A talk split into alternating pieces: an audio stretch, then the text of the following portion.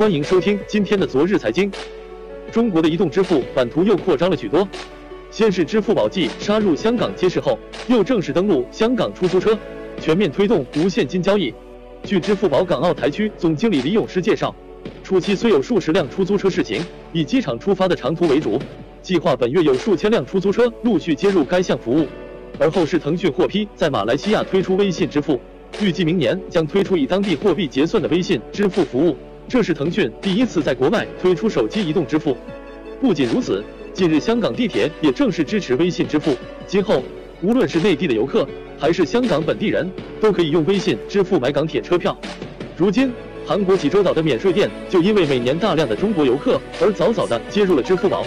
和微信支付。而日前，法国老佛爷百货公司也宣布将在境内分店逐步推广微信支付。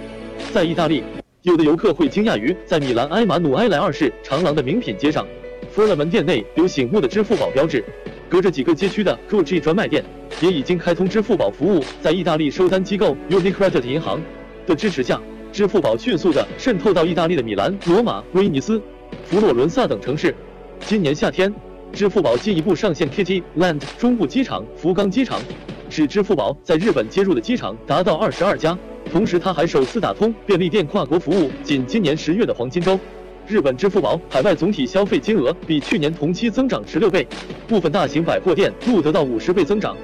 至于美国，有美媒报道，随着中国游客数量激增，今年十二月开始，加利福尼亚州南部两家酒店决定成为该地区最先使用中国移动支付方式微信和支付宝的酒店。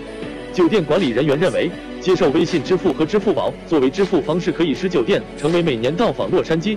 和贝弗利山的大批中国游客的优先选择。